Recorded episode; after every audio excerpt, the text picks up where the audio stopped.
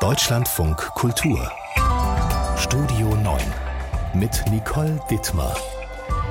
Guten Tag und zu Gast ist Stefan Braun, Redaktionsleiter vom Berlin Table. Willkommen im Studio. Ich grüße Sie, hallo.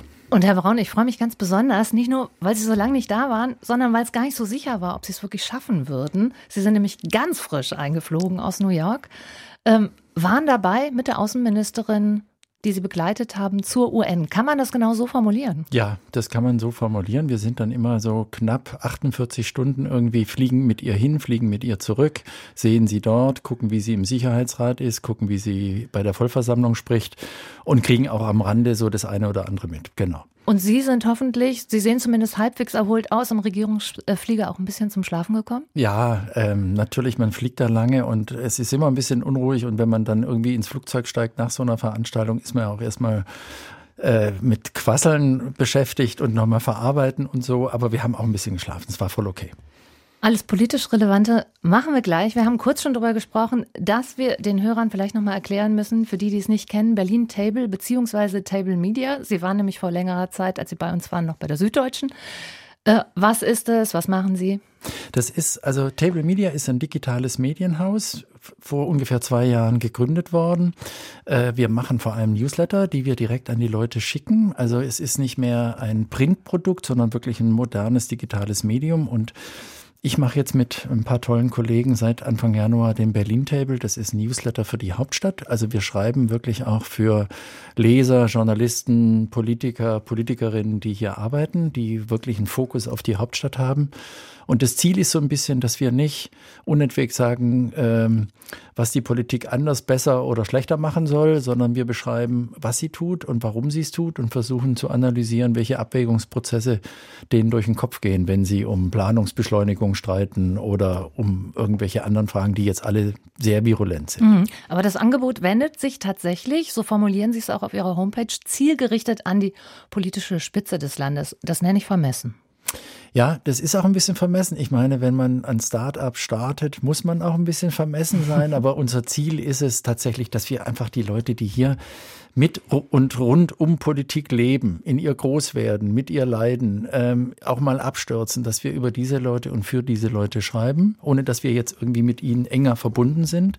Aber das ist unsere Zielsetzung. Das soll nicht arrogant klingen, sondern das ist einfach der Versuch, nochmal über Politik in Berlin zu schreiben, ohne dauernd mit dem erhobenen Zeigefinger als Journalist daherzukommen. Wir versuchen jetzt in dieser Sendung aber in jedem Falle alle einzubeziehen, sortieren wie immer die Themen der Woche bzw. des Tages und reden gleich erstmal über Ihren Aufenthalt in New York.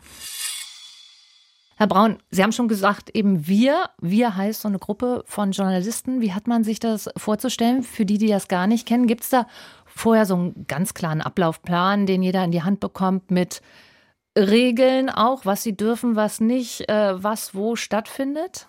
Also es gibt keinen Ablaufplan, in dem steht, was wir dürfen und was wir nicht dürfen. Was es natürlich gibt, ist, auch wenn Frau Baerbock jetzt in New York ist, dann trifft sie natürlich auch bilateral Antonio Guterres oder andere Außenminister oder die Sitzungsleiterin beim Sicherheitsrat und so.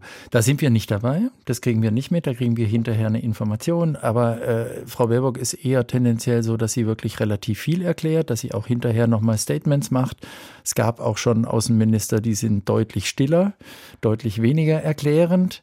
Ähm, und es ist jetzt auch nicht so, wir dürfen da mitreisen, sondern natürlich hat sie auch selber ein Interesse, dass äh, sie Medien mitnehmen kann, die darüber schreiben, die darüber erklären. Es ist aber auch falsch, wenn man jetzt denkt, oh, jetzt, weil wir da mitfliegen, schreiben wir das, was die wollen. Nein, also je, je mehr Erfahrung du hast, je mehr Außenminister oder Minister du erlebt hast, desto distanzierter bist du trotzdem in diesem Augenblick. Mhm. Und das war auch in New York so. Was ich mich aber immer frage, wenn man so zusammen im Flieger sitzt äh, und ihnen dann spontan noch irgendwas durch den Kopf geht, können Sie dann auch einfach mal so eine Frage rüberwerfen oder gibt es wirklich so vorgegebene Zeitfenster, wo sich jeder melden darf äh, und wenn er Glück hat, kommt er dran? Nein, im Flieger ist es ja so. Ähm, die haben natürlich auch einen Bereich, wo sie äh, sich mit ihren Mitarbeitern treffen, sitzen, die Zeit verbringen. Jetzt auf so einem langen Trans Transatlantikflug. Die haben auch eine Stelle, wo sie schlafen können. Es gibt Minister, die schlafen auf dem Boden. Es gibt welche, die schlafen auf dem Sofa. es gibt welche, die haben auch ein kleines Bett. Das ist auch völlig in Ordnung, weil wenn ich mir denn das Programm angucke, wenn die die dann da ankommen, dann sind die erst einfach mal 12, 14, 15, 16 Stunden durchweg in Terminen, rasen von einem Ort zu anderen, müssen jedes Mal öffentlichkeitsfähig sein. Das ist ja nicht immer so, dass man nur öffentlichkeitswirksam ist, sondern man muss auch fähig sein, weil dann alles gefilmt wird und du hast einmal einen komischen Blick drauf oder du hast einmal schlechte Laune oder dir ist nicht wohl und dann wirst du fotografiert und wir wissen, wie das ist da ist ja fast kein Schutzraum mehr. Mhm. Insoweit im Flieger haben die einen Schutzraum und dann sitzen wir hinten und dann ist es oft so, dass wir trotzdem mal einen Hintergrund machen oder die Pressesprecher erklären was, wenn du Fragen hast, gehst mhm. du an die. Kommen wir zur Öffentlichkeitsfähigkeit von Annalena Baerbock. Reise ging zur UN-Vollversammlung. Dort hat sie um Zustimmung geworben. Von einer von mehr als 50 Staaten eingebrachten Resolution, wie wir mittlerweile wissen, ist die angenommen worden von 141 Staaten. Wie viel davon, würden Sie sagen, ist auch Baerbocks Verdienst? Ich glaube, sie hat jetzt tatsächlich im Vorfeld ziemlich getrommelt. Sie hat auch mit vielen nochmal telefoniert, also gerade Länder wie Brasilien oder Indien oder Südafrika. Südafrika war gar nicht erfolgreich, war auch zu erwarten, weil äh, der ANC doch immer noch sehr viel auch Sozialisation, historische Verbindung nach Moskau hat. Das Indien hat sich so. aber auch enthalten, sprechen wir später noch drüber. Genau, Indien hat sich ja enthalten. Brasilien hat jetzt, äh, ich glaube, zum zweiten Mal zugestimmt, aber beim letzten Mal haben sie sich enthalten. Brasilien ist auch wirklich ein ganz spannendes Moment, weil man inzwischen merkt, ähm, das ist nicht nur groß, sondern das ist auch deutlich selbstbewusster geworden, weil die ganze Welt schärfer darauf ist, gute Kontakte nach Südamerika, in den globalen Süden überhaupt zu haben. Und die spielen das gut aus. Mhm. Vielleicht noch ein paar Worte zur Person, mhm. Baerbock, äh, weil Sie ja jetzt Sie so hautnah erlebt haben. Was ich mich schon immer frage, gerade in diesem Ukraine-Krieg, manchmal noch, wenn man so denkt, wie das alles angefangen hat, erst die Kandidatur als Kanzlerin, dann eben die Außenministerin, wie doch sicher sie sich jetzt auf diesem politischen Parkett bewegt, hat ja auch viel Lob bekommen, zum großen Teil für ihre Haltung als Außenministerin. Wie nehmen Sie sie so wahr? Ja, ich würde schon sagen, ähm, sie ist wieder richtig selbstbewusst. Natürlich war diese, ich sage jetzt mal, missratene Kanzlerkandidatur, das ist ja einfach phasenweise doch ziemlich schief gelaufen. Und es waren nicht nur die anderen, das war auch sie. Das war schon ein ziemlicher Einschlag. Jetzt hat sie seit einem Jahr mit ziemlicher Werf Positionen vertreten, wo es komplizierter wird und wo auch ich noch äh, hoffe oder warte oder mir die Frage stelle, was kommt am Ende wirklich raus, ähm, ist kriegt sie mit dem auch etwas hin. Sie hat jetzt eine sehr klare Positionierung. Sie hat auch die Courage, mit Sergei Lavrov in Moskau hart zu sprechen. Die Positionierung im Ukraine-Krieg ist relativ klar. Jetzt wird es langsam interessant, weil sie auch entscheiden muss und mitentscheiden muss. Äh, Haushalt Berlin, schwere Abwägung, bin ich immer noch so entschieden für Panzerlieferungen oder bin ich dann doch auch Grüne und mache dann vielleicht da einen Kompromiss? Das wird, jetzt wird's konkret. Und dieses eine Jahr war vor allem deklaratorisch wichtig und da war sie hart, klar, entschlossen, leidenschaftlich. Mhm. Noch ein konkretes Wort zu UN-Resolutionen, was ich mich da immer frage, das ist aber bei Resolutionen der UN generell so, was bringen die wirklich? Natürlich war das ein wichtiges Symbol der Westen zusammen gegen Russland. 141 Staaten haben zugestimmt. Aber man könnte auch sagen, das war ja vor einem Jahr genau auch schon so. Und wir haben immer noch Krieg. Oder ist das naiv? Nee, das ist gar nicht naiv. Das ist äh, die schmerzliche Realität, weil natürlich war das jetzt gut und sie hatten vorher wirklich Sorge, dass sie wieder auf so eine Zahl kommen. Deswegen waren die schon sehr erleichtert, dass es wieder 141 nach einem Jahr sind, weil sie natürlich spüren, dass immer mehr Länder, wir haben schon drüber geredet, Brasilien, Indien, also große, wichtige Länder des Südens sagen, hört jetzt endlich auf, ihr müsst den Krieg stoppen, ihr müsst euch überlegen, wie das geht. Das ist euer Krieg, wir haben mit dem Ding nichts zu tun. Bitte, bitte strengt euch an, findet einen Weg und die dieser, dieser Druck ist sozusagen nicht erkennbar bei der Abstimmung 141. Da hatten sie Glück, da sind viele nochmal aufgesprungen, aber ich würde trotzdem sagen, einen Tag später im Sicherheitsrat wurde sehr deutlich, dass die Erwartung immer stärker wächst. Ihr müsst einen Weg finden, wie diese Sache endet. Wir reden über Bundeskanzler Scholz, der zu Besuch ist in Indien heute, in der Hauptstadt Neu-Delhi trifft er sich, beziehungsweise, ja doch, trifft er sich zur Stunde, glaube ich, mit Premierminister Narendra Modi. Geht natürlich auch um den russischen Angriffskrieg in der Ukraine. Und was viele vielleicht nicht unbedingt alle wissen, wie eng Indien auch verbandelt ist mit Russland, wirtschaftlich und militärisch. Großteil der Ausrüstung der indischen Streitkräfte stammt von dort. Und dass das nicht so bleibt, ähm, da sind natürlich vor allem Deutsche dran interessiert, aber auch viele Europäer. Herr Braun, welche Rolle spielt Indien in der aktuellen politischen Weltlage? Eine riesige. Ähm, und zwar nicht, weil es schon ein ganz großer Player wäre, der wahnsinnig Einfluss hat, weil entweder das Militär riesig ist oder die Wirtschaft riesig ist. Das ist beides schon in gewisser Weise, aber sie sind vor allem in, in der Antizipation, was kommt jetzt, äh, enorm wichtig. Und Sie haben es gerade angesprochen, das eine ist, man muss einfach wissen, Indien ist bald bevölkerungsreicher als China. Es mhm. ist also in Kürze, womöglich noch dieses Jahr, das bevölkerungsreichste Land. Es hat ein großes Wachstum. Es hat viele Leute aus der Armut geführt und gleichzeitig hat es aktuell im letzten Jahr sozusagen zwei Sachen sind sehr kenntlich geworden. Das eine ist 70 Prozent der Waffen, die Indien hat. Und wir wissen, es gibt einen Konflikt mit Pakistan, ein Dauerkrisenelement. Sie sind sozusagen sehr nah dran an China. Ähm, sie haben natürlich große Sorge Weil China sehr demonstrativ in der Region irgendwie seine Macht ausbaut. Und das Zweite ist, sie haben natürlich erst unter dem Ukraine-Krieg und den Sanktionen gelitten. Und im Augenblick profitieren sie enorm von den westlichen Sanktionen, weil Russland jetzt extrem viel verbilligtes Öl und Gas nach Indien verkauft. Äh, sozusagen auch da gibt es eine Verzahnung, die natürlich nicht einfach mal mit einem Kanzlerwort aus Deutschland irgendwie beendet wird. So wird es nicht sein, sondern es hat sich sehr viel verändert ich kann mich noch gut erinnern, ich bin ja doch schon eine ganze Weile in Berlin und auch mit Merkel öfter in Indien oder China gewesen. Lange Zeit war Deutschland immer noch das wahnsinnig strahlende Vorbild, insbesondere für Wirtschaftsfragen. Und jetzt verschiebt sich gerade auf der Welt so viel und da ist Deutschland jemand, der kann werben, kann sich anbieten, kann irgendwie sagen, Mensch, wir würden anderes empfehlen und wir würden gerne mehr mit euch kooperieren, aber so die große Kraft des Vorbilds schwindet. Mhm. Und das ist sehr stark zu spüren. Und Sie haben es quasi gesagt, das große Ziel muss eigentlich sein, Indien wirtschaftlich stärker an Europa, an Deutschland zu binden. Ähm, und die Frage, wie viel Scholz zum Beispiel da im Moment äh, in Indien bewirken kann.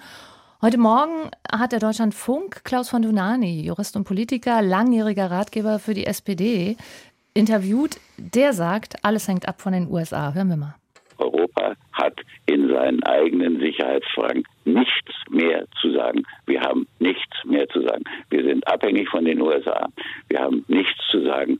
Die USA entscheiden das alleine und da entscheidet es eine kleine Gruppe in Washington. Jetzt ist Klaus von Donani normalerweise auch jemand, der gerne mal steile Thesen raushaut, aber Stefan Braun, ist diese These wirklich so steil? Sie ist zugespitzt. Ich würde sagen, ganz viel davon stimmt, weil wir unendlich lange gedacht haben, wir machen das mit Geld, wir machen unsere, unser großer Einfluss ist irgendwie eher der finanzielle. Wir haben ja noch am ersten Golfkrieg Geld gegeben, aber bloß nicht irgendwie selber gekämpft. Und jetzt hat sich die Welt mit einem Schlag dramatisch geändert. Das Schlimme ist, ähm, wir wussten es eigentlich vorher schon. Wir wussten, dass es auf uns zukommt. Spätestens mit der Wahl von Trump hätten wir wissen müssen, da ist jetzt plötzlich einer, der wird uns nicht äh, weiter beschützen, wenn irgendwas passiert. Jetzt haben wir nochmal eine Phase gekriegt, wo mit Joe Biden ein US-Präsident regiert, der letztlich äh, sehr europäisch denkt, auch irgendwie sich ja wahnsinnig engagiert hier. Ähm, das wird aber nicht so bleiben. Und jetzt haben wir alles auf einmal zu lösen. Wir haben keine Waffen, wir haben eine schlecht ausgebildete oder nein, schlecht ausgestattete Bundeswehr. Äh, es gilt bei den Franzosen genauso. Wir haben in Afghanistan ein Debakel erlebt. Deswegen Donani an der Stelle hatte er recht. Wir mhm. hätten ja nicht mal alleine aus Kabul abziehen können, ohne uns dramatisch zu gefährden. Das gleiche passiert jetzt gerade in Mali. Das ist ein kleines, aber sehr, sehr, sehr äh, symbolhaft starkes Land, um uns zu zeigen, was wir alles nicht können. Insoweit hat Donani einen Punkt. Ich würde es nicht so zuspitzen. Vor allem dieser Schlusssatz, den er verwendet hat. Also es ist eine kleine Gruppe in Washington. Da schwingt mir dann so viel Klischee und auch, sagen wir mal, misstrauisches Klischee mit, dem hänge ich nicht nach, das gefällt mir nicht, das war mir zu viel an der mhm. Äußerung. Waren wir der Westen beziehungsweise Deutschland auch lange Zeit zu arrogant, indem wir gedacht haben, solche Länder wie Indien, die brauchen uns, aber wir brauchen die nicht? Ja, in gewisser Weise, glaube ich, waren wir das, obwohl das ja schon in den letzten Jahren schwächer geworden ist. Aber was bei alledem nicht vergessen werden darf, wir haben jetzt, und das war auch jetzt im UN eigentlich in der UN-Vollversammlung und im Sicherheitsrat zum, zu spüren. Wir haben natürlich lange die Erzählung äh, gehabt und haben sie immer noch und im Fall Ukraine völlig zu Recht. Äh, Russland ist dramatisch und verstößt gegen quasi alle Formen des Völkerrechts und für, widerspricht der Charta der Vereinten Nationen. Aber die Inder haben natürlich, wie die Brasilianer und wie andere in Afrika, nicht vergessen, dass auch der Westen schon sagen wir mal, Kriege geführt hat, äh, die, weil es nicht ging, nicht auf Grundlage der UN-Charta stattfanden, sondern weil die NATO es für richtig gehalten hat. Oder weil man gesagt hat, naja, der Sicherheitsrat ist blockiert, war er auch. Aber wir haben natürlich auch, oder auch die Amerikaner haben in Phasen Entscheidungen getroffen, von denen die Inder sagen würden, war das jetzt so ganz sauber? Ist das jetzt so ganz anders? Es ist natürlich anders, aber sie vergessen das nicht. Und wir bleiben noch beim Thema Ukraine. Kommen zu den Demos. Gestern große Demo in Berlin zur Unterstützung der Ukraine. Heute äh, die der Menschen, die gegen weitere Waffenlieferungen auf die Straße gehen. Aufstand für den Frieden ist das Motto, mit dem die Demo in Berlin überschrieben ist. 14 Uhr soll es losgehen. Dazu aufgerufen haben die linken Politikerin Sagara Wagenknecht und die Publizistin Alice Schwarzer. Und Stefan Braun, es gab jede Menge Kritik schon im Vorfeld äh, dazu, unter anderem auch deshalb, weil Extremisten daran teilnehmen können. Danach haben die Kollegen in Köln heute auch den linken Politiker Gregor Gysi gefragt. Er hat das gesagt. Jeder, der bei Sinn und Verstand ist, wünscht sich Frieden. Oh Aber was diese Gruppe, was Sarah Wagenknecht und Nee, das ist der falsche. Das war Robert Habeck, der sollte noch gar nicht kommen. Jetzt kommt Gregor Gysi. Äh, Ja, natürlich habe ich davor Sorge, aber es ist mir versprochen worden, dass alle Ordnungskräfte angewiesen sind. Jedes AfD-Schild oder AfD-Fahnen und sonst was werden sofort unterbunden. Das halte ich auch für wichtig. Das Ganze ist keine Veranstaltung der AfD, sondern von Leuten, die eine bestimmte Vorstellung haben, wie man möglichst schnell zu einem Frieden kommen kann in Europa bei dem Angriffskrieg Russlands gegen die Ukraine. Möglichst schnell zu einem Frieden. Das klingt ja jetzt auch sehr idealistisch. Stefan Braun, Ihre Gedanken dazu? Zwei Sachen. Ähm, ich finde, natürlich hat jeder das Recht oder es ist vollkommen berechtigt, dass man sich wahnsinnige Sorgen macht und dass man denkt, Menschenskinder können wir nicht irgendwie, können wir es nicht irgendwie äh, initiieren, dass es Gespräche gibt, dass es irgendwie aufhört, dass dieses Morden aufhört, dass das muss man ja vorneweg sagen, der russische Angriff auf das Nachbarland aufhört. Äh, insoweit diesen Impuls verstehe ich. Wo ich äh, große Schwierigkeiten habe, ist, wenn es sich verbindet mit rhetorischer oder auch sachlicher Unterstützung für Moskau. Das finde ich ganz schwierig. Das finde ich bei Frau Wagenknecht, wenn man sich anguckt, was sie über das letzte Jahr hinweg irgendwie erklärt hat, dann war das immer irgendwie, eigentlich sind beide schuld, irgendwie sind immer irgendwie alle, man muss doch für alles Verständnis haben. Ähm, ich bin immer für den Frieden, das hängt sie sich natürlich ganz hoch. Aber sie beantwortet nie die Frage, wie das funktionieren soll, solange man äh, Wladimir Putin nicht erreicht oder äh, solange man nicht bereit ist, völlig zu Recht nicht bereit ist, irgendwie seine Kriegsgewinne mittlerweile zu akzeptieren. Und solange das nicht geht, ist es natürlich eine einseitige Geschichte, die rhetorisch genialisch zu sein scheint, aber in Wahrheit das Problem verharmlost. Stichwort Rhetorik. Da melden sich aber eben auch die, die heute auf die Straße gehen, zu Wort und sagen, wir haben ihn eben schon gehört, haben wir jetzt gleich nochmal, Robert Habeck zum Beispiel ist einer derjenigen, der jetzt auch langsam einen Ton anschlägt, der äh, vielleicht nicht mehr so ganz okay ist. Wir hören ihn mal kurz. Jeder, der bei Sinn und Verstand ist, wünscht sich Frieden. Aber was diese Gruppe, was Sarah Wagenknecht und die ihr, ihr folgenden Leute machen, ist nicht einen Frieden zu wollen, sondern ein Frieden, den ein Diktator, ein imperialistischer Diktator Europa aufzwingt, als Frieden zu verkaufen. Und das wäre nur der neue Eintritt in die nächsten kriegerischen Handlungen. Wenn sich das durchsetzt, ist das eine Einladung an Putin, die nächsten Länder zu überfallen, an alle Irren dieser Welt, die Grenzen mit Waffengewalt zu verschieben. Das ist kein Frieden. Das ist eine Chimäre, die da aufgebaut wird. Es ist eine politische Irreführung der Bevölkerung. Es ist nicht richtig, was diese beiden Damen sagen. Also ich muss ja sagen, ich mag ganz ehrlich, eigentlich seine Rhetorik, äh, wie er so direkt redet. Bin aber auch zusammengezuckt gestern, vor allem wenn man, ich habe es zuerst gelesen, bevor ich es gehört habe, bei Sinn und Verstand, weil es auch so ein bisschen impliziert, dass die, die da heute auf die Straße gehen, genau den eben nicht haben. Ähm, also der Ton wird rauer, nicht nur mein Eindruck, macht heute die Neue Züricher auch mit auf, ähm, dass sich die Kritiker auch teilweise im Ton vergreifen. Sehen Sie es auch so? Ja, ähm, also ich würde sagen, wenn man ihm zuhört, es hat so ein bisschen mit diesem, alle, die bei Sinn und Verstand sind, äh, das hat so was von der Alternativlosigkeit von Angela Merkel, die ja auch, wenn es ganz kompliziert wurde, in der Vergangenheit mal gesagt hat, Mensch, irgendwie geht doch gar nicht anders, es müsst ihr doch begreifen. Ähm, das würde ich auch ihm nie empfehlen, das würde ich nicht machen, aber richtig ist natürlich, habe ich ja gerade auch schon äh, versucht zu erklären, die, die das jetzt in dieser Form machen, suggerieren, dass es ganz einfach ist. Und dass sozusagen das ja irgendwie eigentlich nur ein Problem ist, dass man jetzt nicht will. Oder es gibt ja sogar die Unterstellung bei Chinesen, Weißrussen und so weiter, dass der Westen eigentlich diesen Krieg nur deshalb unterstützt, weil er wieder wunderbar viel Waffen verkaufen kann. Ich glaube, an dieser Stelle stimmt es Wahrscheinlich nicht, sondern hm. die Wahrnehmung ist eigentlich, da ist ein Land angegriffen worden und je weiter du dich sozusagen davon abstrahierst, desto leichter kannst du sagen, jetzt einigt euch doch bitte mal. Wenn du dich nicht abstrahierst, wenn du dir anguckst, was passiert, wenn du dir anguckst, auch die Dramaturgie des Krieges. Erst haben, hat Moskau, haben, hat die russische Seite versucht, binnen weniger Tage im Prinzip wie auf der Krim durch irgendwie Luftlandetruppen rund um Kiew irgendwie die Regierung zu stürzen. Das hat nicht geklappt. Warum auch immer, wahrscheinlich aus guten Geheimdienstquellen ist es abgefangen worden. Dann haben sie angefangen, irgendwie einen Panzerkrieg zu beginnen. Das hat nicht gewirkt, weil plötzlich die Ukraine in der Lage war, die zu bremsen. Was haben sie dann gemacht? Dann haben sie Raketen geschossen. Und sie schießen die Raketen ja nicht aufs Militär, sie schießen sie überall hin.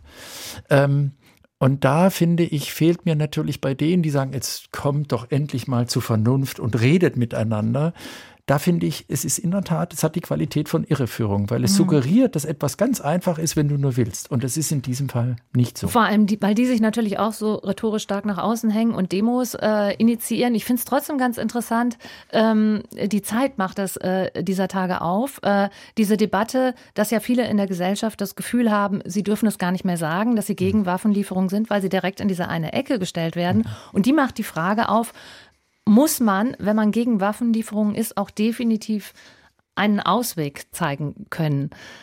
Äh, ich sage, bei den Menschen, die sich so nach außen hängen wie Schwarzer und Sagenknecht, finde ich ja. Ansonsten ist es natürlich, natürlich kann man gegen Waffenlieferungen äh, sein und ein komisches Gefühl haben. Und natürlich kann dann die anderen sagen, ja, dagegen argumentieren, aber. Das sehe ich absolut genauso. Äh, natürlich kannst du noch dazu, wenn du Kriegserfahrung hast. Meine Mutter ist 90, die war ganz klein während des Krieges, aber sie hat es so verinnerlicht, dass einfach irgendwann in deinen Knochen steckt, das willst du nicht mehr. Und das ist dann irgendwie überbordend. Aber auch die Bundesrepublik ist in den letzten Jahren irgendwie immer stärker in diesen Zwiespalt gekommen. Zwei Lehren nach dem Krieg war nie wieder Auschwitz und nie wieder Krieg. Und das kriegst du nicht zusammen. Das ist in, im Zweifelsfalle musst du sozusagen für die eine oder die andere Seite, wenn du redlich bist, argumentieren. Du musst dich selber zwingen, darüber nachzudenken, ob das immer beides gleichzeitig zu denken ist. Wenn die Welt wunderbar wäre, ist es gemeinsam zu denken. Da sie nicht wunderbar ist, ist es eben unendlich schwierig. Und wir wollen unsere Gäste ja auch mal ein bisschen abseits des Politischen noch kennenlernen, haben eine Rubrik, die wir mal so genannt haben, der Blick aus dem Fenster oder vor meinem Fenster, metaphorisch durchaus gesehen im Sinne von, was beschäftigt einen gerade so? Und da haben Sie uns nur das Stichwort zugerufen, Obdachlose. Was beschäftigt Sie konkret oder inwiefern jetzt gerade in diesem Moment genau? Also mir geht es so und das ist irgendwie etwas, also werden viele Leute, die in Berlin unterwegs sind, werden das äh, auch sehen, U-Bahn, S-Bahn. Ich habe das Gefühl, es sind wieder immer mehr Leute, die mir jeden Tag begegnen, die da sitzen, die da irgendwie betteln, also sozusagen um Hilfe bitten, das muss man ja so nennen. Und ich merke auch, wie ich auf der einen Seite, ich bin überhaupt nicht besser oder schlechter als andere. Ich gehe dann manchmal vorbei, ich bin manchmal im Stress auf dem Weg zur Arbeit, ich komme von der Arbeit, bin müde. Und dann passiert es immer wieder, dass ich an Leuten vorbeilaufe und dann denke, nee, das kann jetzt nicht sein. Das ist ja. Und dann gehe ich zurück und, und gebe ein bisschen was oder plaudere ein bisschen, rede ein bisschen mit denen oder in und mir fällt einfach auf, es wird immer mehr. Ähm, und das beschäftigt mich, weil ich auch nicht richtig weiß, wie löst man das jetzt so mit einem Fingerschnippen? Natürlich überhaupt nicht. Aber es äh, erinnert mich an meine Zeit, als ich hier vor vielen, vielen Jahren promovierte. Und da habe ich in Neukölln gewohnt, da war das auch schon so. Und ich kann mich gut erinnern, es gab eine Phase, wo ich das nicht so wahrgenommen habe. Und jetzt ist es wieder sehr geballt. Mhm. Und deswegen beschäftigt es mich. Das ist tatsächlich bei mir auch so auf der Straße. Ich wohne auch in einem Kiez, in dem normalerweise relativ viel gut verdienende Menschen wohnen. Und äh, auf der Straße nehmen die Obdachlosen äh, zu. Es gibt tatsächlich dann so ein, zwei, die quasi zu diesem Kiez gehören, auch, auch von uns Nachbarn. Ähm, ja, äh, am Leben gehalten werden, wenn man so sagen will. Aber äh, man weiß nicht so richtig, was man machen will. Man gibt was, genau. Wenn ich dem Fünften nichts gebe, sagt mein Sohn, wieso gibst du diesem armen Menschen nichts? Ähm, sie sagen, sie plaudern. Ich glaube, das ist schon so ein richtiger Ansatz, aber äh, man müsste im Prinzip, also eine Freundin von mir gibt dann immer so Hilfsangebote, wo man hin, sich hinwenden kann oder sowas. Aber sehen Sie die Gesellschaft mehr gefordert? Das wäre ja absurd, wenn ich jetzt nicht sagen würde, dass Ja, die ja. Gesellschaft mehr gefordert wäre. Ja, ich. Ja, das, oder das, mehr die Politik? Das Verrückte ist, dass es eben so viele Lebensgeschichten gibt, gibt, die offensichtlich brechen. Also die, das ist ja ganz oft, wenn man, wenn man hinhört oder wenn man sich's auch erzählen lässt, da ist irgendwie der Job verloren gegangen oder die Ehe ist in die Brüche oder der Alkohol war dabei. Oft ist, passieren alle drei Dinge gleichzeitig. Dann bist du plötzlich auf der Straße und mir geht es schon oft so, natürlich siehst du Leute immer wieder, auf eine schreckliche Art hast du dich dran gewöhnt, dass du den schon kennst. Aber dann kommen plötzlich junge Leute, ähm, verzweifelte Leute mit einer Geschichte, wo du denkst, Mensch, was ist denn da jetzt passiert? Ähm, das ist schon nochmal verrückt. Und was mich sehr beschäftigt hat auch, ich habe das mal vor ein paar Wochen in Wien erlebt. Da ist auch eine Obdachlose gestorben.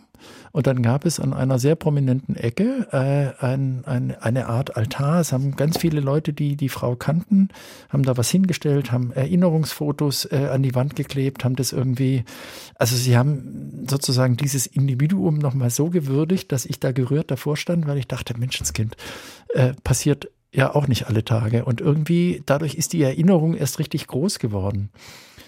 Das hat mich äh, wirklich angerührt. Es war toll. Mhm. Es war, Es ist tatsächlich ein Thema, Sie sind nicht der erste Studiogast, der- die mit, der mit diesem Thema in die Sendung kommt. Also es beschäftigt viele. Äh, die Frage, die ich mir immer stelle, es gibt in Deutschland ein Recht darauf, ein Dach über dem Kopf zu haben, wieso das äh, nicht lösbar ist und äh, wer da mehr tun muss. Ne? Das stimmt. Und es ist natürlich so, wo ein Wille ist, ist auch ein Weg. Das klingt jetzt ein bisschen banal, aber natürlich bräuchte man ein Dach über dem Kopf. Man bräuchte viel, viel mehr Orte, wo die Leute eben ein Zimmer oder ein Bett haben. Ähm, Und ich würde immer sagen, das ist eine Schlüsselaufgabe des Staates. Gerade im Wissen darum. Und an dieser Stelle kann jetzt jeder, der uns zuhört, mal kurz in sich gehen und sich fragen, wie viel Bock er hat auf Arbeit. Motivation, also das zu tun, womit er so sein Geld verdient. Anlass ist eine Äußerung des Hauptgeschäftsführers der Bundesvereinigung der deutschen Arbeitgeberverbände, Steffen Kamperter, der mehr Bock auf Arbeit fordert. Und Stefan Braun, er hat das getan in einem Interview mit Ihnen. Ja, genau. Und das ist äh, interessant, weil es äh, eigentlich gar nicht die Idee war. Die Idee war, ein Gespräch zu führen über den Fachkräftemangel, Arbeitskräftemangel, über Zuwanderung, über künftige Zuwanderung, die wir brauchen, die das Land braucht. Und dann sind wir so ein bisschen eigentlich in diese Richtung gerutscht, äh, dass er eben gesagt hat, Mensch, irgendwie äh, uns fehlen wahnsinnig viele Leute. Es gehen viele Leute Rente mit 63 jetzt. Das sind fantastisch ausgebildete, die gehen einfach früher, die können sich das leisten. Die kriegen es ja fast ohne Abstriche. Ähm, und das ist ein Riesenproblem für uns, weil Arbeit nur noch als Belastung beschrieben wird oder eben ganz viel als Belastung beschrieben wird. Ich fand, da hat er einen Punkt gehabt und ich glaube, es wird noch einige Zeit irgendwie Leute beschäftigen. Sie sagen, als Belastung beschrieben wird, interessant. Ich, ich kann das gar nicht sagen, ob ich das so wahrnehme. Ich fühle es selber natürlich anders. Jetzt muss man natürlich sagen, Arbeit ist nicht gleich Arbeit. Also ich habe im Moment ziemlich viel Bock, mit Ihnen hier zu sitzen, aber wir plaudern hier entspannt über die Themen und müssen nicht am Fließband stehen. Jemand, der in der Schicht arbeitet, der am Fließband steht, der im Krankenhaus irgendwie Schicht arbeitet, äh, der sagt jetzt genau das. Ja, die beiden, die können gut reden, die sitzen da in ihrem warmen Studio und äh, reden klug daher. Ähm, also man kann doch nicht sagen, so einer Krankenschwester, äh, die irgendwie 30 Jahre gearbeitet hat, jetzt hab einfach mal noch ein bisschen mehr Bock auf Arbeit. Da brauchst du noch irgendwie ein bisschen was anderes, oder? Andere Rahmenbedingungen vor allen Dingen. Absolut. Und äh, jeder, der jetzt irgendwie denkt, naja, ihr habt es ja schön in eurer warmen Stube, hat ja auch recht. Was ich aber damit sagen will, oder nicht ich, sondern natürlich irgendwie so, wie ich Herrn Kampeter verstanden habe, äh, geht, es geht ja um, glaube ich, etwas anderes. Es geht um die Tatsache, dass in diesem Land, das natürlich irgendwie nach dem Krieg ein wahnsinniges Wachstum erlebt hat, äh, in Verbindung mit dem Wachstum eine Euphorie und dann irgendwann mit dem Gefühl, Mensch, wir sind sowieso so klug, wir leben ja von unserer Intelligenz, von unseren Erfindungen, von unseren Patenten. Ähm, es wird schon immer alles gut gehen. Und ich glaube, das Gefühl, das ihn umtreibt, das hat mit vielem zu tun, aber vor allem mit dem Verlust von klugen, intelligenten, äh, leidenschaftlichen Mitarbeitern ist, dass er sieht, dass die Welt sich rund um uns verändert. Also wir haben ja vorher schon ganz viel darüber geredet. Er sagt ja unter anderem auch, äh, die Tigerstarken springen. Das ist nicht mehr irgendwie jemand, der uns nacheifert. Die haben uns zum Teil schon überholt. Die arbeiten völlig anders. Die, die kennen äh, manchmal sogar die Fünf-Tage-Woche gar nicht. Aber er hat ja jetzt nicht, er wollte, glaube ich, nicht sagen, Mensch, seid ihr alle blöd und faul, arbeitet mal mehr und kapiert doch, dass das Spaß macht, sondern ähm, er weiß und die Unternehmen, die meisten Unternehmen inzwischen in Deutschland wissen, äh, es ist tatsächlich bedrohlich, weil die Konkurrenz riesig geworden ist. Und Sie wissen auch, äh, der Arbeitsmarkt hat sich komplett verändert. Die Unternehmen können sich die Leute ja nicht mehr aussuchen. Die Unternehmen müssen um die Leute werben und die Leute suchen sich das aus. Wer das Glück hat, 20, 25, 30-Jährige zu kennen, die jetzt gerade irgendwie vom Studium oder von der Ausbildung in das Berufsleben gehen, man hört an so vielen Stellen, dass es fantastisch ist für die, weil sie sich wirklich die Jobs aussuchen können. Und denen wird dann natürlich auch immer vorgeworfen, äh, ihr mit eurer Work-Life-Balance, was ja aber auch teilweise totaler Quatsch ist, weil das sind ja auch viele, die ihren Job wirklich lieben, die nämlich Bock auf Arbeit haben. Ähm, ich habe damit schon mal länger darüber geredet mit der Wirtschaftswissenschaftlerin Margarete Heckel, weil sie sich damit viel beschäftigt und ein Buch drüber geschrieben hat. Und die sagt, man muss ganz anders denken, nicht in diesen Kategorien irgendwie äh, Ausbildung, Arbeiten, Rente, sondern komplett anders, weil die, die heute geboren werden, durchschnittlich 100 Jahre alt werden. Ähm, also ganz andere Arbeitszeitmodelle. Ähm, neu denken. Und da habe ich schon so das Gefühl, es gibt ganz, ganz wenig diesbezüglich. In das, diesen intellektuellen Jobs vielleicht noch, aber das stimmt, wobei er das ja in dem Interview sogar anspricht. Also er sagt ja, wir, wir wissen und wir sind längst dabei, den neu zu uns kommenden Leuten ganz viele verschiedene Zeitmodelle anzubieten. Selbst im Schichtbetrieb gibt es irgendwie Spielraum, das zu verändern. Ähm, er sagt ja in dem gleichen Interview, wir müssen die frühkindliche Bildung ganz anders machen. Wir müssen den Kita-Ausbau organisieren äh, als Angebot für Leute, damit das in der Tat leichter zu organisieren ist. Solange du natürlich irgendwie alles bei den Eltern ablädst, die sollen arbeiten, die Kinder Kinder betreuen und so weiter, ist es natürlich auch schwieriger. Mein Eindruck war einfach, er wollte, glaube ich, nicht im negativen Sinne provozieren, sondern er wollte eigentlich in der Tat Lust machen. Jetzt bin ich natürlich auch jemand, der hat jetzt mal gerade was ganz Neues angefangen. Das geht nicht ohne Lust und Bock. Ähm, und das ist dann auch ganz normal, dass das mehr Arbeit ist. Aber er wünscht sich, glaube ich, ähm, auch von den Unternehmen sich bewusst zu machen, wir müssen den Leuten den Arbeitsplatz, das kann man jetzt nicht so einfach sagen, versüßen, das geht nicht. Aber wir müssen da ganz kreativ sein, um den Leuten mehr anzubieten. Noch viel Luft nach oben in jedem Fall. Herr Braun, ich hätte auch noch viel Bock weiterzureden, aber wir sind fertig. Die Sendung ist schon wieder zu Ende. Es geht rasend schnell, ich bedauere das auch. Stefan Braun, Redaktionsleiter von Berlin Table im Deutschlandfunk Kultur, danke fürs Sein. Gerne.